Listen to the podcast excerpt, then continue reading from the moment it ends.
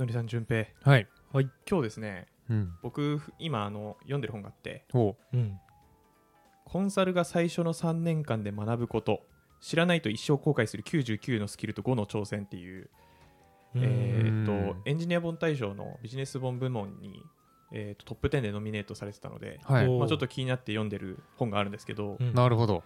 でまあ、それはあの本当に99のスキルが書いてるんで、うん。まあ、羅列系ですねいわゆる。うん、うん、羅列系。新ジャンル開拓。でもあるよね羅列系、はい、羅列系なんですけどその中であおって思ったのが一つあって、いやまあちょっと読ん、途中途中なんですけど、はい。のりさんと順平の考え方も聞きたいなというところでちょっとピックアップさせていただくんですがいただくんですが、はい。まあ、まずちょっとこの本に何書いてるかっていうところからうんなんですけど、えー、と見出しが駆け出しです VS 入社半年ですっていう見出しなんですよ。けど、ううん。んまあ、要するにですよ。あのお客さんにいつ入社って聞かれたら、まあ、入社半年ですとか1年ですじゃなくて駆け出しですって言えよっていう教えなんですけどそれえーなんでそう言うかっていうとお客さんはお前に金払ってると。はい。うん。でだから入社数ヶ月のお前ごときに高いお金払わなきゃいけないのかと思わせるんじゃなくて僕は駆け出しなので徹夜してでも価値を出していきますっていう意識で駆け出しですと言えと、うん。うん。ううん。ん。なるほどね。保険のためじゃないやつで言えっていうあそうです。感じだよね。であとまあ定量的に。なんでしょう、はい。だからその初心者だからえ始めたばかりだからミスったらごめんなさい。っていうスタンスじゃなくて。うん。相手には関係ないってことですよねそれは。そうです、うんうんうん。そうです。プロ意識を持って自分で価値を出していけと。うん。はいはいはい。でこれはあの、ははい。いコンサルの3年目までのっていう本で書いてるんですけど、うん。まあ、これはエンジニアにも言えるかなと思ってて、うんうんうん。でまさしく SES とか派遣さんって、まさしくそうじゃないですか。はいはい。わかる。あなたの1時間に何円出してるんですかっていう世界、まさしく。まさしくその通りではい、えっ、とそういう意識を持ってる人と持ってない人で商談というかその顔合わせの時の決定率めっちゃ違うなって思いますね。面接時点で変わるんですね。変わりますえもうそういう人大体面接で出ますね。えーえちょっはい。とちなみにどう出るんですか、いやなんかこう経験アサインでちょっとあれかもしれないですかってなんかもうたなんて言うんだろうな。もう自分で下げちゃってるみたいな。そうそうそうそうそうそう。そうじゃなくてまだ経験浅いんですけど、えー、とここでキャッチアップしてこうなっていきたいんでめっちゃ頑張っていきたいっすっていうなんかこうハングリー精神みたいなのがある人がやっぱり決まりやすいなと思いますうねんうんうん。まああのポジティブというか前向きなんですかね多分ね。うん。問題に対して解決していくぞっていう姿勢を見せれるみたいな。うん。まあ、っていうのですごい大事だなと思うんですねこれは。うん。もうこれはもう改めて大事だなと思ったので、えーまあ、順平のりさんどうプロ意識を持ってるんだろうっていう。1時間の価値時給に見合った働きをするためにどういう意識を持って働いてんだろうかみたいなのを、まあ、ちょっとシェアすることで、うんうんえーまあ、駆け出しの方に何かヒントになるというか、まあ、聞いてる方全体ですね、まあのりさんとかもう長いんで最初はどう思ってたとかっていうところも話してもらいたいですし、まあ、はい順平も同じくですね、まあ、言うても3年目なんで。そうですね。なんかそうどういう意識でやってたとかなんかそういうのをちょっと聞いてみたい。っはい。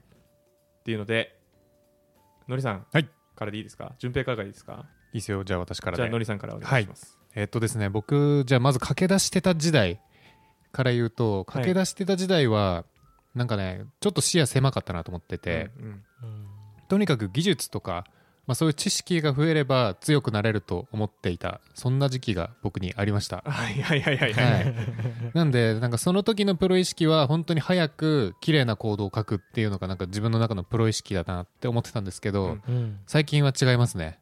どっちかっていうと、まあ、仕事ってやっぱり指示されるというか何かこうやってねって言われてそれをやることってめっちゃ多いじゃないですか。はい。その中に相手がこれをやれって言ってたから大丈夫だと思ってやったらダメででしたってならないようにするというか、うんうん。相手がこうやれって言ってもちゃんと自分で一回考えて本当に大丈夫かどうかをあの自分で考えるっていうのがすごいプロ意識だなって最近めっちゃ思ってます。なんかそれはあの言い換えると自分の意見を持つみたいなことに近いんですか？考えを持つってこと？多責にしないっていう感じかな。自責とか、まあ、いわゆる当事者意識そうそうそうそを持つっていうイメージですかね。そうですね、うんうん。っていうのがめちゃくちゃプロ意識だなっていうのは最近思っていて、まあ、結局エンジニアって専門職なんで、うん。なんか言われた通りにやったらいいわけじゃなくて、うん。まあ、一人一人が自分のそのプロフェッショナルな部分というかこだわりとか何をやんなきゃいけないかとかを考えて動くみたいなところがねすごい大事だなと思っています。うんうん。めちゃめちゃわかる。うん。それはすみませんちょっと聞き逃したかもしれないですけどそれ駆け出しじゃなくて今？今ですね。それが今。駆け出しの時は持ってってなかったってこと？駆け出しの時はいや別にそういうタイプでもなかったというかなんかその多席みたいな感じのタイプでもなかったんですけど、はい。その時は言語化してなかったし意識も別にしてなかったですね。うんうんうんその時は本当に技術高めることがプロだと思ってた。ああなるほど。職人タイプですね、あそうですそうです、んうんうん。なるほど。はい。すごくなんかあの共感しすぎて何も言わない、何も言えないです。何も言えないですか、はい、なんかあの僕もマジっすか？自分なりに持ってるんですけど、はい。僕も当事者意識だと思っててうんうんその、うん。いる意味うんうん。を出すというかうん。聞かれてやるだけだったら、うん。そいつじゃなくてもいいしそれはあの支持した人の手足が増えてるだけ。うん。うん。でそれはどんなに言っても 1+1 は2にしかならない。うん。それじゃあなんならコミュニケーションあるんで多分 1+1 が0点あ違う1.5ぐらいになると思うんですけど、うんうんそれじゃあいる意味がない。うん。と思っててだからこそその当事者意識を持って自分なりにも意見を持つ。やるべきことを考える。うん。でそれを表現する力を持つ。うんみたいなとこが、まあ、僕の中の、まあ、プロ意識かなってもともと思ってる中でノイさんがそれを言ったんではい。せやなって。せやなってなりました。せやなって感じですね。そう、まあ、ちなみにこれを思いついたきっかけというかその言語化できるようになったきっかけはやっぱり研修をずっと見てたのがありますね。研修？はい。まあ研修っていうかトレーニまあそうですね。ずっとそのメンターとして研修をやり続けてきて、はい。あのまあやっぱり人間なのでイラッとすることもあるんですよ本当にこうこう言われたんでこうやりましたみたいな。出された時が一番イラッとするなと思ったんですよね、ーあそうなんですね、うん。でも別にこっちも忙しい中やってるからなんかその全部が的確なわけじゃないから、はい。自分で考える部分持たないとダメだよってその都度言ってるんですけどその時に気づきましたね。ここの有無だと思って。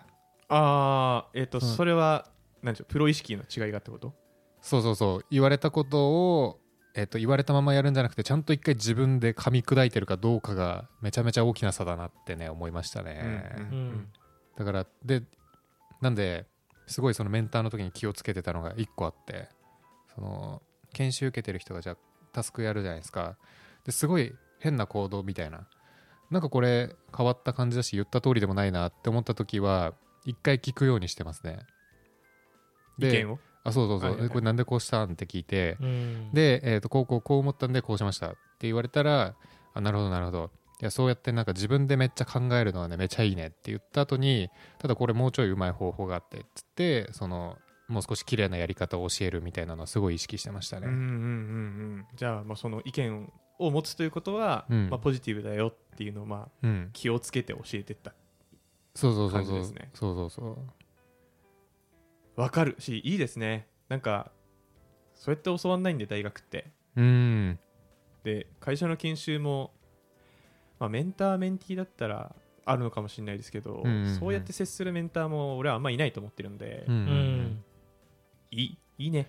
ありがとうございます。いいねこんだけ散々切り口を狭めた上で順平に渡します。いや本当に。来たか、ね、人の話を聞いたらねやっぱ思うことって増えてくるそうなんですよね。はい。はい、僕はですね、えっと、とりあえず恥ずかしながらプロとはみたいなところは考えたことがなくってですね、うんうん。ただ似たものはあったかもなっていうのを思っていたんですね。このエピソードを撮る前にこういう話するってなった時に、まあ、似たものはこれかなっていうのがあってでそれをのりさんが今言ってたんであそれかもってなったんですけど、まあ、なんか、どれだい？うん。すいません 今全部代名詞。で代代名詞。代名詞多すぎました、えっ、と自責の部分うんうん。うんうんうん。ですね、そこが最近強くなってきたかなと思うんですけど、うん。えっ、と行動を例えば一つタスクチケット取って、えっと、消化しましたってなってで実際ただリリースした時にそこの自分が修正したコードの部分で、えーバグが出ました、まあ、リリースせずともテストでバグが出ました。みたいな時って、まあみんなレビューしてもらってますけどで OK 出してアップロード出してもらってマージしてるとはいえ結局なんかその行動をちゃんと理解してるのって自分しかいないなっていうところ。でなんかそういう時にぶち当たった時に結局こうなんか自分の責任範囲というかそこをなんかまずカバーしないとなって思ったんですよね。しっかり、うん。うん。結局そこだなって。でなんか特にその時はテストでバグが出てで結局そのバグは、えっと他の人と画面つなぎながら直してもらったみたいな感じでなんかもうちょっとなんだろうそれそれって他の人にその迷惑をかけた状態だなと思ってなんか自分のやらなきゃいけない仕事を達成できてないなって思ったんでうんうん。まずはそのこれはしっかりやり遂げるみたいなところの責任を持ってえっと細かいとこまで見てやるみたいなところうん。は最近強くなってきたなっていうのがあります。昔はなかったですね。もうなんかほんと自分なんてみたいな技術力ないんでみたいな感じだったんですけど、特に次元場面とか、うんうんうん。はい本当教えてくださいみたいなスタンスではあったんですけどまあ良くなかったかもなっていうのは今となっては思いますうんうん。逆に強くてニューゲームするんだったら、まあ、技術力はロストするとしてはい。メンタルがその状態だったらどういう振る舞いしてるの？お面白い家庭 面白家庭きた。強くてニューゲームすると、うん。メンタルだけ強いと、えーここに配属されました順平です、あよろしくお願いします。お願いします。お願いえーまあ技術力はあのーまだら本当に直近で、えーやってきたばっかりなんですけど、えーまあ、このプロジェクトで、えー、としっかり成果出していけるように、えーキャッチアップ頑張っていきたいと思います。よろしくお願いします。体育会系が来たね こいつすごい自信持ってる。すごい。すごい。強い確かに、一現場目だよね。う、ん、大丈夫かな？大丈夫かな？逆に。うん。逆に。はい。そんな感じでまあっていうのは最近強くなってきたなっていう気持ちと、うんうんあとはさっきのカイさんが言ってた 1+1 みたいなところまだところだなとは思うんですけど、うんうん。こうなんかみんながやりたいってかやんなきゃいけない仕事けどなんか誰でもできるようなこととかはあれが必要だなこれが必要だなっていうのは先回りしてこう例えばスレッドをなんか一つ立てておくとか予定表でステストのスケジュールとか先回りして入れとくとかなんかそういう細かいこととかは結構気を使って最近やってたりして、まあなんか雑務が減るようにみんなのとは思ってるんですけどすごい。いいね。なんかまあそれは結局その 1+1 の部分だなと思って、まあ、それもありつつさっきの自分がいる意味みたいなところが見出せたらよりプロなのかなっていうのは話を聞いてて思いましたね。うんうんううん。うん。でもそれで言うとその細かいそういうスケジュール入れるとか、はい。なんかその誰かが楽になる仕事をしてるのって、うん。いる意味悪くない？うん嬉しい。何の時間これ？そうか。すごいそういうの大事だなと思ってて、うんえっとまあ、それこそその現場とかが変わったばっかりの時って、うんえっとそのシステムとか知らんやん。うん。でなんなら新しく触る技術かもしれないんでそれだとえっともともといたエンジニアの方がやっぱ強いだろうなって僕は思うんですけど、うんうん。まあ、そういうコミュニケーションとかってソフトスキルっていうんですか、まあ、どこででも持ち越せるスキルじゃないですか、はい。でそれに対して課題を感じたなら自分が先に動いて他の人が楽になるように動けるってかなりうん。大事なことだし、それって当事者意識持ってるっていうことですよね。そのチーム全体のアウトプットを意識して動けてるってことだから、うんうんうん。だからいいなと思って聞いてたしあとなんならそのめっちゃ偏見ですけど、うんはい。えー、と外部から来た人うん。うん。がそうやって動く人俺は見たことないです。ええそうなんだ。はい。あまあ役割なのかな。チームの中でそういう役割をやってくださいって言われたらまた別なのかもしれないですけどもしうん。自分からやってるんだったらすごい素晴らしいことだなと思って今話聞いてました。ううんんなるほどね。今までそういう外部からの人をいっぱい見てきてるわけじゃないから、うん。なんかその面白いなその情報、うん。うん。なるほどね。はい。ありがとうございます。ちなみに開智的なやつはさっき自責出ましたけどなんか他にもあったりするんですか？このうん、うん。要素的なやつは、そうですね。まあ、まあまずプロですっていうのを自覚するとこ。うん、うんううん。んお金が発生してます。うん。本当になんかエンジニアとか関係ないじゃないですかこんなん。うん。僕はピザを配達してる時からプロだと思ってやってましたと。うん。わかるわ。なんかさ思いやりだよね。思いやり。なんかなんて言うんだろうな。コン意識コンビニとかでさなんかレジ打ちめちゃめちゃ早いけどなんだこの店員みたいな人とかいるじゃん。いるいるいるいる、うんあれをプロだとは言いたくないですよね。そう。うん。まあちょっとその人本人の価値観の中で、うん。レジ打ちが一番早いやつがプロだっていう価値観だったらまあそれはそれでいいのかもしれないですけど、うんうん。でも分かる。それは分かる。そう別にレジ早くてそのビジネスが成り立ってるわけじゃないじゃないですか。そうですね、うん。そうですね、うん。だけどなんか新人でなんかどんだけ遅くてもさなんかこの人はすごい人当たりいいなっていう人がやっぱいいじゃないですか。いい、うん。うんだやっぱプロプロ認定バッジ欲しいな。うん。プロ資格。作っちゃうか。プロ試験。とにかくプロかどとにうかかくプロかどうか。何かしらのプロか。そう。やっぱおもてなしおもてなしなんじゃないか。うん。まあ、うん。おもてなしはあると思います、うん。そのステークホルダーというかお客さんっていうのかな、ん。んだからエンジニアでいうお客さんは企画の人かもしれないしうん。実際のエンドユーザーかもしれないですけど、まあ、真実は全部なんですけどうん。そうですね。お客さんとスステークホルダーに対してうん。まあだからどれだけ価値を提供できるかできるかですよね。そうね。うん。確かに。定量的にも定性的にも、うんうんうんでそれは絶対値じゃなくて自分のできる範囲でうん。高い価値を出せるかうんううん。ん。ですよね。そうだねなるとなんかこうスキル的にはやっぱ相手の目線に立つってめちゃくちゃ大事だなってなんか思う、ね、大事。うん EQ?EQ EQ EQ EQ すごいなんか言われすぎててさ逆にありがたみなくなっちゃってるけどはい。めちゃくちゃ大事だよね。めちゃくちゃ大事、ううん。めっちゃ大事なんですよ。そのこうするとどうなるとかね。うんうんうん。で EQ だな。なおかつその例えばねその、こういう機能が必要だと思いますってうんいう意見する時の意見の通りも、うん。事前の関係値によってめっちゃ変わるじゃないですか、うんうんうんうんでそういうなんか政治とか根回しとかなんかそういうのをクソだって言う人いるかもしれないですけど、うん。人間集まるならどこまで行っても大事だと思うんで、うん。そうね。ある程度。社会で生きてる生物ですから。そうそうそうそう、はい。社会で生きてる生物ですからね、はい、まあ本当に。だからなんかそういうなんかその自分の持ってる手札うん。の中でできることなんだろうって考えてやるうん。プロ意識うんうんうん。だと思います。確かに、だから駆け出しとか関係ないです。ううん。んマインドがプロかどうかみたいなああそうそうところだよね。うん。でまあおごりでいいと思うんですよそれはそれで。うん。でこうエンジニアの傲慢ってそういうことでしたっけ？いや多分違ったような気がする。違った気がしたっけあなんだっけな。あの自分が書いたコードになんかあうん忘れた。なんかプロ意識みたいな。プロ意識だあプロ意識だったわでも。ですよねうん。確か、なんて調べれば出ましたっけ？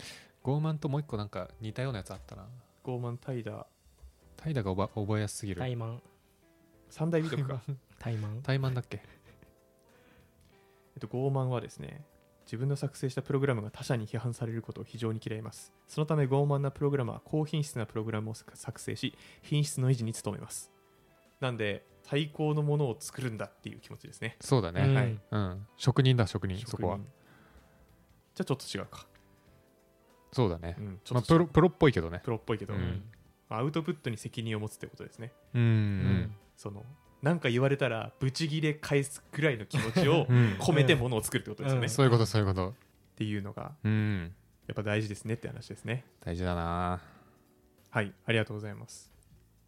まあ、なので、ちょっと聞いてる方も、なんかこの辺から、まあ、なんならそのさっきののりさんの話で言うと、就職前から大事だって話ですよね、多分ね。プログラミングスクール行ってる段階からうん。うん大事なんですよね、その意識が。うん。大事だと思う。それで言うと、ちょっと僕、一個疑問に思ったのが、はい。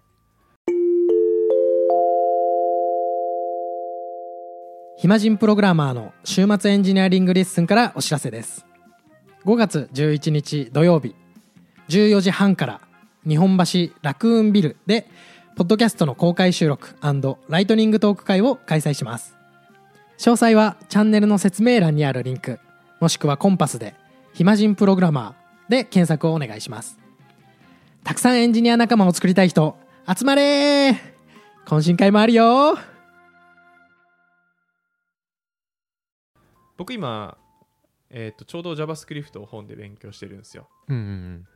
で JavaScript で本で勉強しててでまあなんでしょう。感覚で言ったらのれんに腕押し感あるんですよ。あのなんかね素振りしてる感というか例えば僕ちょっと本のやり方ははい。本見ます、うん。これをこうすればでこうこうなります。ほうほうそうなんだ。っつってやります、うん。でものによって動きません、うん。なんでやってなって解除し解除し、えー、とデバッグしてあ、うん。そういうことねみたいな。うん。であとは何でしょう例えば PHP 使って動かしましょうってなってたら、うんうんうん。いや俺 Python 使うんじゃいっつってうん。バックエンド Python でやってみたりとかっていうところのなんか多少の変更はありつつも、うん。まあでもなんか本に書いてる内容って表面撫でてるだけだから、うんこれ終わった後に何になるんだろうでその中でもプロ意識を持ってやるってなんだろうって今話してて思ったんですけど。えー。言語を学ぶ系はなそういうもん。もそういうもんだと思うう現場でキャッチアップしていくしかないんですかね、と思うけどね。まあ、だよね。なんか本でやったやつってさまあそもそも今開智何年目だ？7, ん7年目？7年目かな。とかで8年目か。8年目、まあ、そんそんぐらいでこうさ入門本とかを読むと、まあ、知ってることも多いじゃん。これ他の言語で全く同じだなみたいな。そう。あうん。これで言うとこれこれねみたいなね。あそうそうそう,、アップルねリンゴねみたいな。そうでたまにしかなんかさあこんなことあんのみたいなやつって来るけどそのたまにしか来ないやつって現場で書いててもマジでたまにしか来ない印象があって。それはある。その時にあつながったってなるようなイメージがあるんだけど、あはいはい。だから言語本はなんかのれんに腕押し感は絶対出る気がするけどそういうのなか。しょうがないか。なんかあ小の学者だけじゃない多分。ソフトスキルズとかで言うと遊べっていうじゃないですか、うんうんうん。まあだから違うことにえーっとまあ改造してうん。違うことやってみたりとか組み合わせてみたりとかやれって言うんですけど、うんうん。そこまで時間をかけたいとも今思ってないんで。なるほどね。だったら英語やりたいなみたいな気持ちなんで、うん。まあでもそういうもんか。わかりました。ありがとうございます、はい。まあその現場で吸収できるのは僕も実体験ですんごいそう思ってるんで、うんまあその時までに予習してる今の俺の意識プロって思ってきます。なるほどね。確かに。はい。いいですね、はい、備えてる。はい、ありがとうございます。じゃあちょっとお便りいっちゃっていいですか？はい。はい。はい。ラジオネーム駆け出しエンジニアさんからのお便りです。おお。ペルソナ？大きい大、えードメイン取りましたよこの人。確かに。はい。これ以上ない。これ以上すごいないいいの？本当にそんな大きいドメイン取ってって。すごいよ。5アクセス増えちゃうよ。すごいこれは。不動産 .com みたいなドメインできた。本当っすよね。はい。はい、えーお便りいきます、えー最近エンジニアかっこ SES になったばかりでうんうん。隙間時間に聞いて聞くたびにやる気をもらってます、お。最近基本情報を取ったばかりで今度応用情報を取ろうと思ってます。その次に積スペを取ろうか迷ってます。お。場所は名古屋なのでトヨタ系や組み込み系が多いです今後のキャリアがどうなるか分からなくて迷ってますっていうのでお便りいただきましたありがとうございます。ありがとうございます。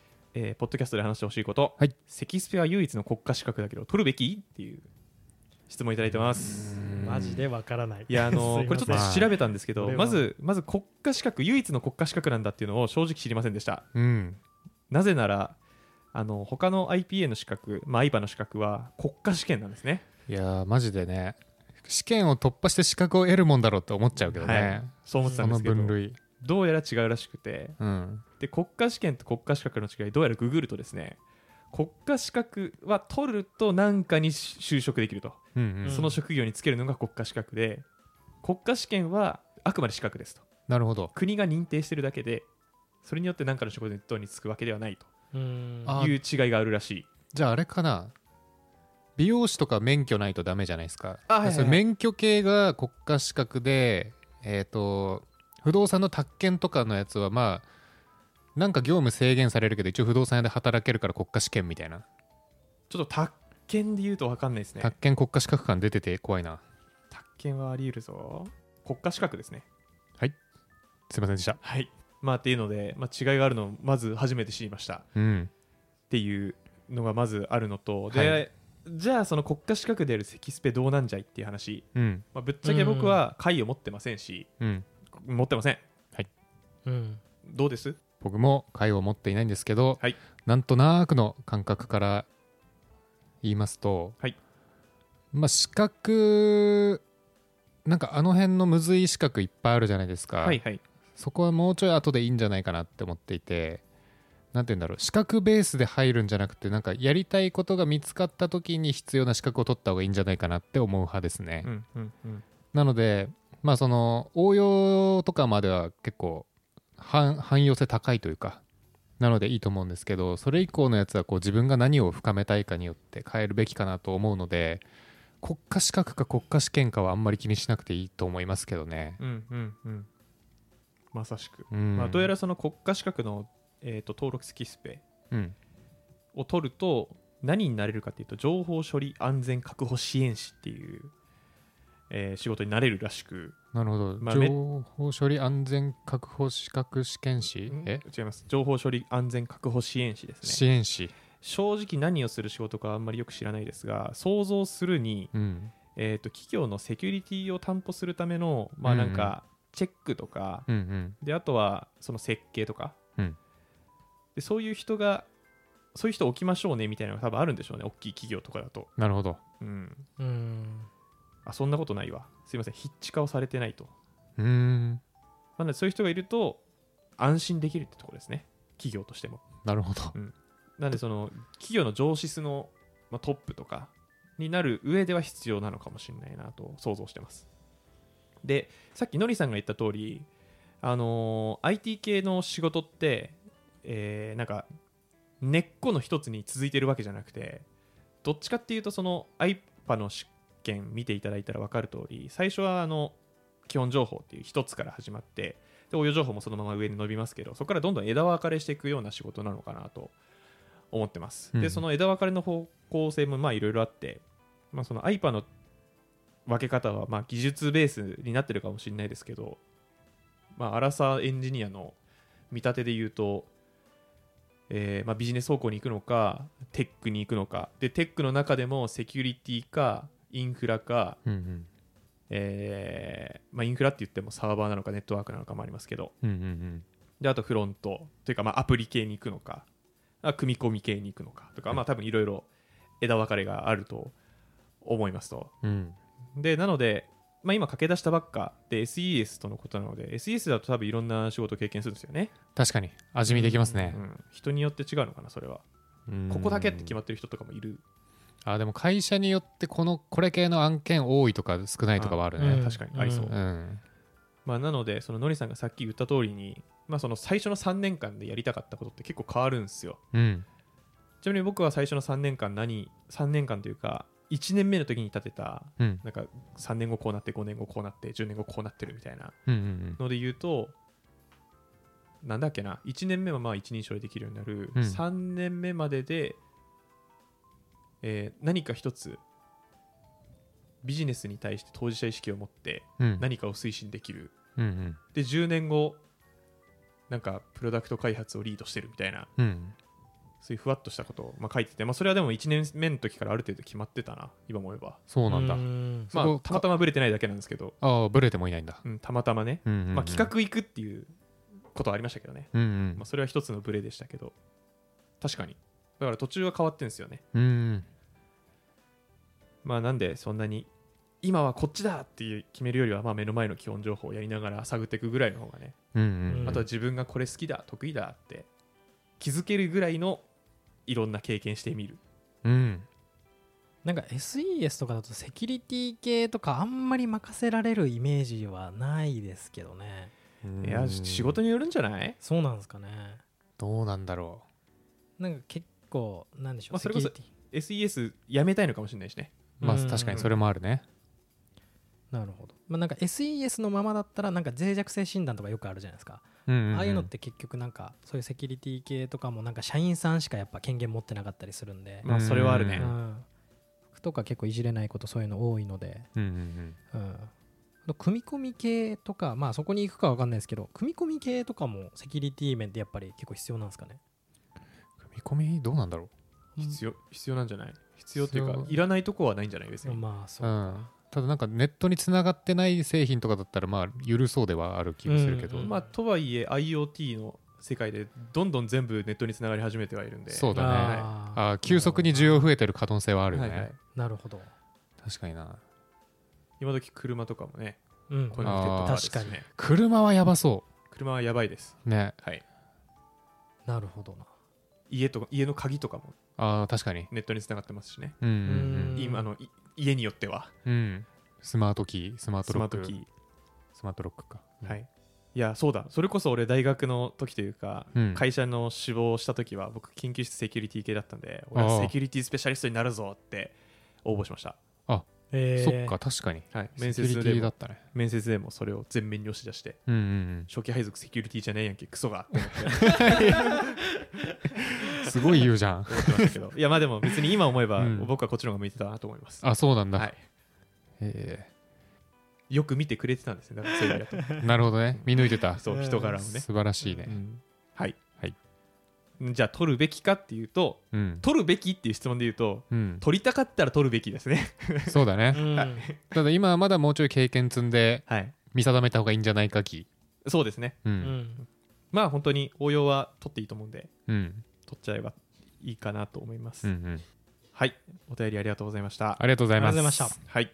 では引き続きじゃなくて、えーハッシュタグ暇人プログラマーで SNS の X でフィードバック募集してますので、えーこういうプロ意識持ってますとか、うん。まあ、僕らの気づきにもなるんで。ですね。ちょっと SNS では発信するのすげえ勇気いると思うんですけど、ううん。んっていう話とかまたはセキスペ取るべきかっていう意見お待ちしてます、すごい限定的なやつですけど。はい。はい、はいであとは、えー説明欄の方から Google フォームでお便り募集してます。こちらかん、えーと気軽に質問要望お願いいたします。おお願いします。願いします。はい。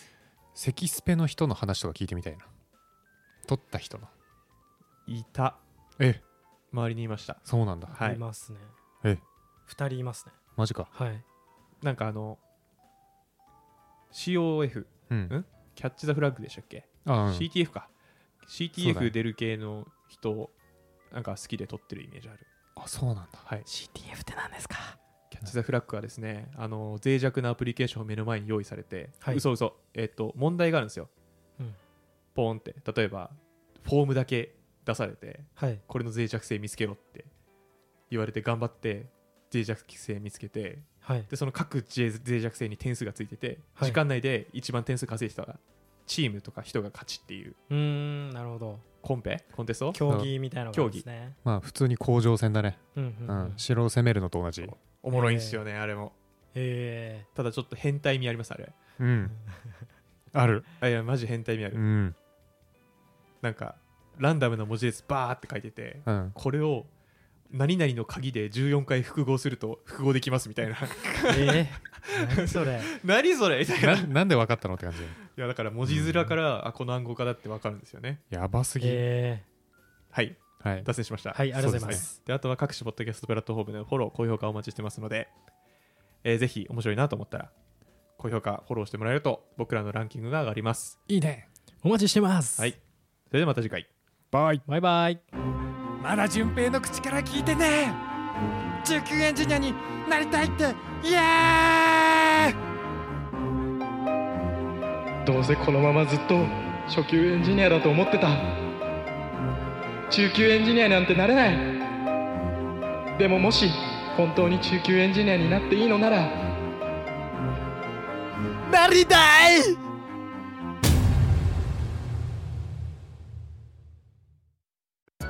暇人プログラマーからお知らせです。暇プロメンバーとメンタリングしたい人を募集します。どうやったら中級エンジニアになれる？悩みを相談したいなどなど相談内容は何でも OK です。メンタリングを通じて何か気づきを持って帰ってもらえるように頑張ります。エピソード説明欄の方ではなく番組説明欄の Google フォームから日程を選んでお申し込みください。料金はもちろん無料。各日程先着1名なのでお早めに